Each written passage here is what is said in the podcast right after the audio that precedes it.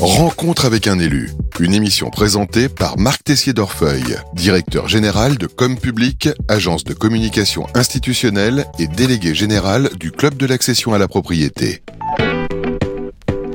Bonjour Anaïs Glemer. Bonjour. Très bonne année.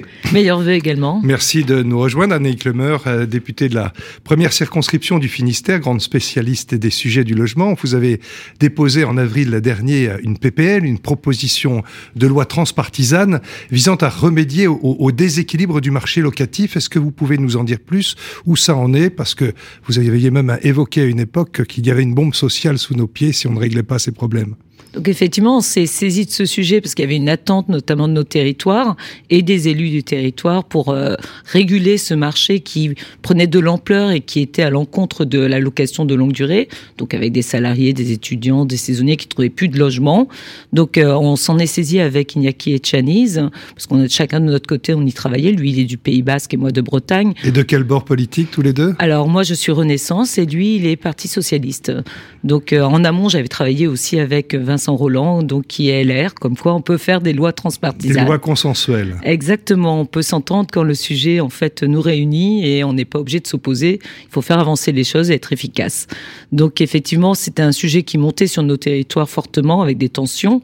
Et on parlait à l'époque de bombes sociales, mais c'était pas uniquement à cause euh, de la location de courte durée, c'était un global parce qu'effectivement la crise Covid a généré du coup des, des ralentissements sur la construction, des prix de la construction qui était euh, en augmentation, un accès aux prêts qui était difficile. Enfin bref, c'était tout un ensemble. Et il y avait cette problématique de logement de courte durée qui, qui était à, gérer avec une forte attente. Alors ce qu'on a proposé, effectivement, euh, est une, une proposition de loi assez courte parce que quand on est parlementaire, on n'a pas la possibilité d'aborder l'ensemble des sujets euh, sur un objet qui nous anime. Donc la proposition, elle est avec trois thématiques. Un, on met le DPE, on applique le DPE, donc le diagnostic énergétique à tous. C'est-à-dire qu'initialement, seuls les gens qui louaient de longue durée avaient l'obligation de, de, mettre en place le diagnostic énergétique.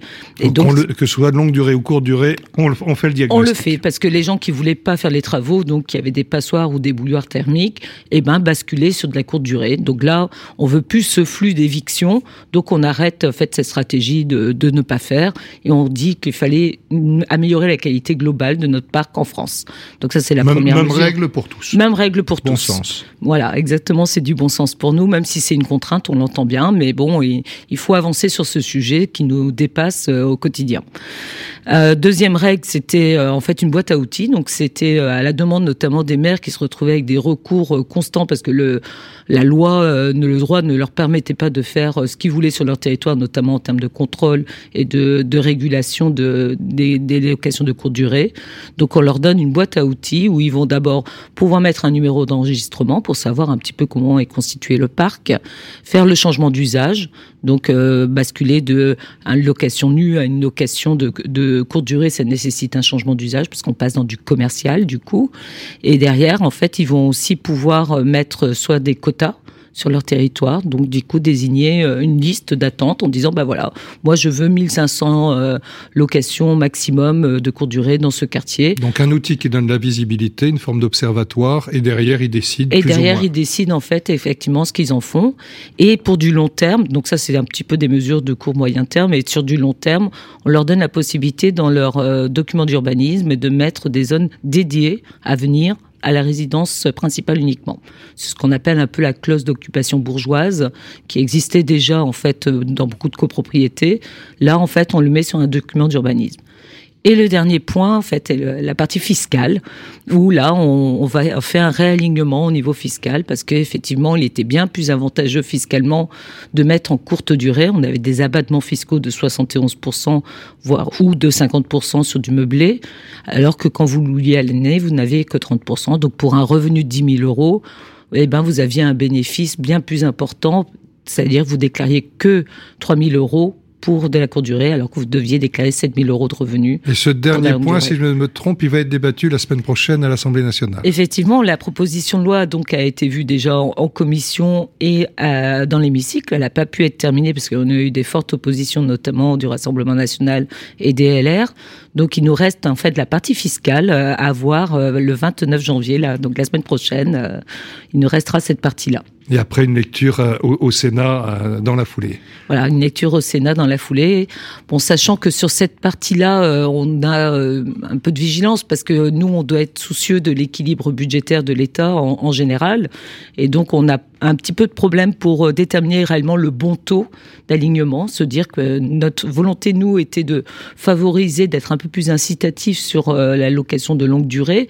Donc on avait fait une proposition, ce qu'on appelle à 40-40-40, c'est-à-dire qu'on alignait tout le monde à 40% d'abattement, ce qui faisait qu'on baissait pas trop euh, les gens qui avaient déjà investi dans la courte durée et on montait par contre ceux qui avaient fait le choix de louer à l'année. Donc, euh, sachant que louer à l'année, c'est aussi d'autres problématiques, des risques d'impayés qui étaient souvent. Bien sûr, euh, mais, mais, au moins le favoriser pour justement avoir une alternance par rapport à ces revenus qui étaient arrivés. En... Il y a une autre solution et le, levier fiscal peut donner envie d'eux. Exactement. Donc bah, pour écoutez, vous nous raconterez l'histoire très vite. Ou en tout cas, on la regardera ensemble et on vous réinvitera pour voir euh, le, parcours. Alors vous, dans, dans le Finistère, vous, vous, aviez mentionné le, cas de, de Primelin, où le maire considère finalement dans sa ville 50% aujourd'hui du logement c'est du Airbnb. Euh, comment sortir de ça et quel dialogue avec les élus locaux justement? L'objectif de cette loi, c'est finalement cette écoute sur le terrain qui, a amené à, écrire votre PPL. Ah oui, ça a été en fait, on a fait un peu un tour de France, donc euh, nous a permis en fait de voir toutes les problématiques et tous les outils qui étaient attendus. Donc effectivement, des maires de petites communes, parce que Primelin, je crois que c'est moins de 900, 900 habitants à peu près, il dit mais moi que veux-tu que je fasse quoi? Je peux pas combattre contre ça. Et à la fois, c'est des écoles qui se ferment, c'est c'est derrière des commerces qui n'ont plus lieu d'exister. Je veux dire, c'est des professions libérales telles qu'infirmiers ou autres qui n'ont plus de patients à, soigner parce que des gens qui viennent une semaine en, pour de la pour des vacances ne vont pas solliciter les mêmes services.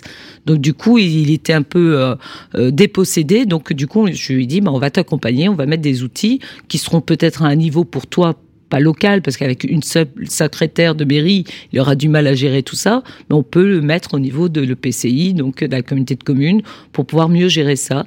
Donc il y avait des demandes, en fait, des territoires qui étaient importants, et des, des villes même plus grosses, comme Saint-Malo, avaient déjà mis en place des outils, et donc il y avait vraiment une attente, et partout où on est allé, on est allé en Corse, on est allé à La Rochelle, à Biarritz, à Bayonne, la, la demande est la même. On est allé dans les territoires de montagne aussi, et la demande était vraiment importante avec des, fois des petites différences.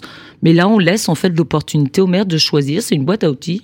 Ils choisissent l'outil qu'ils veulent. C'est pas nous qui allons désigner de Paris l'outil qui sera le plus adapté à leur territoire. Mais on leur offre surtout de l'agilité. Ce qui, la boîte à outils, des fois, les outils existaient déjà, mais ils étaient il n'était prenable que pour les communes de plus de 200 000 habitants en zone tendue. Là, on a dit, on définit plus les zones tendues. le même outil pour tous, tendu, pas tendu, petite ville, grande ville, peu importe, tout le monde peut s'en saisir. Le DPE pour tous, le même outil pour tous, une fiscalité plus incitative. La, grande difficulté d'un exemple comme cette ville de, de Primelin, c'est que euh, au-delà du choix du maire et de ce que ça peut euh, découler en termes de finalement d'habitat vis-à-vis du commerce, c'est euh, qu'aujourd'hui les gens ne peuvent plus se loger.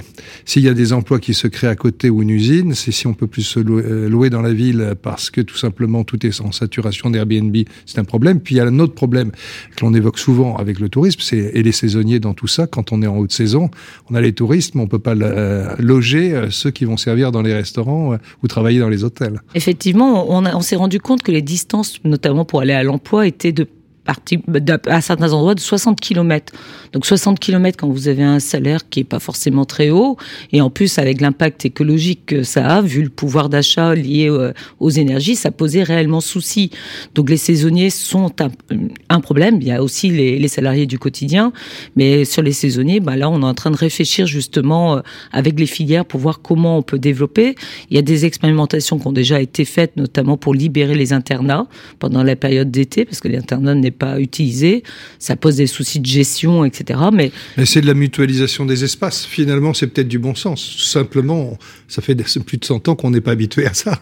Effectivement, c'est une forme de densification. souvent, on parle de densification géographique. Moi, je dis densification d'occupation. Il y a un moment, c'est la même, le même raisonnement que j'ai notamment sur la courte durée où les gens mettent à disposition des fois leur bien que pour 3-4 semaines, alors que le bien est vide le reste du temps. Donc, il y a une incohérence quand on fait des lois justement à côté pour euh, protéger nos terres agricoles, mais de l'autre côté, il n'y a pas d'utilisation euh, à plein de, des biens qui sont déjà existants. Ce lien emploi-logement, c'est votre nouveau combat, c'est votre nouvelle réflexion. Euh, comment vous voyez les choses dans les années à venir? Alors effectivement, j'ai fait un rapport euh, sur le lien emploi-logement dans le cadre du projet de loi finance, euh, parce qu'il y avait des initiatives personnelles en fait qui venaient des entreprises locales qui disaient bah moi je vais acheter un bâtiment pour pouvoir euh, loger mes salariés, pour avoir une forme d'attractivité, parce que nous sommes dans une situation quasi plein emploi dans notre territoire notamment, et derrière ils ne recrutaient plus pour des questions de logement, donc c'était quand même un comble de se dire bah je ne peux plus recruter, donc je vais bâtir. Et euh, on a, je voulais en fait leur proposer plusieurs solutions parce que bâtir n'est pas l'unique solution pour l'entreprise, étant donné que normalement les bénéfices de l'entreprise, elle sert aussi à réinvestir dans la production et donc n'a pas vocation, ils n'ont pas vocation à devenir des gestionnaires de biens à long terme. Certains le feront, tant mieux, mais ça demande quand même euh, d'autres relations avec son salarié qui sont pas les relations contractuelles liées à l'emploi, qui sont des relations bailleurs-preneurs qui sont un petit peu différentes. Donc du coup, on leur propose d'autres solutions, notamment dans le financement, dans des mesures aussi d'accompagnement sur l'accession à la propriété. Il y a, des, des systèmes bancaires qui permettent effectivement d'accompagner. Action Logement a beaucoup de solutions à proposer, donc c'est bien de regarder ce qu'ils font. On va maintenant conclure parce que c'est euh, des moments courts, mais cependant, cette euh, tendance sur ce lien euh, emploi aujourd'hui et logement, je pense que ça mériterait, on va avoir un ou une ministre ces jours-ci, de mettre ça sur le haut de la pile parce que objectivement, on, sent qu'il y a une très grande tension sur le logement, des grandes attentes, des vrais problèmes, que ce soit dans les zones tendues ou ailleurs en matière de construction, on construit moins. Quels espoirs pour les années qui viennent, en conclusion ah, J'espère que tout le monde pourra se loger, que le logement reste en fait euh, une notion patrimoniale où on se loge et on y habite. Et c'est vraiment cette volonté-là que l'on a. Donc effectivement, construire plus, construire mieux, construire de façon abordable, avec des loyers abordables. Un message à transmettre à notre nouveau jeune Premier ministre qui vient d'arriver, puisqu'il a plein de sujets à s'emparer. Merci Anna Glemer de votre présence ce matin et à très bientôt. À très bientôt, merci à vous. Rencontre avec un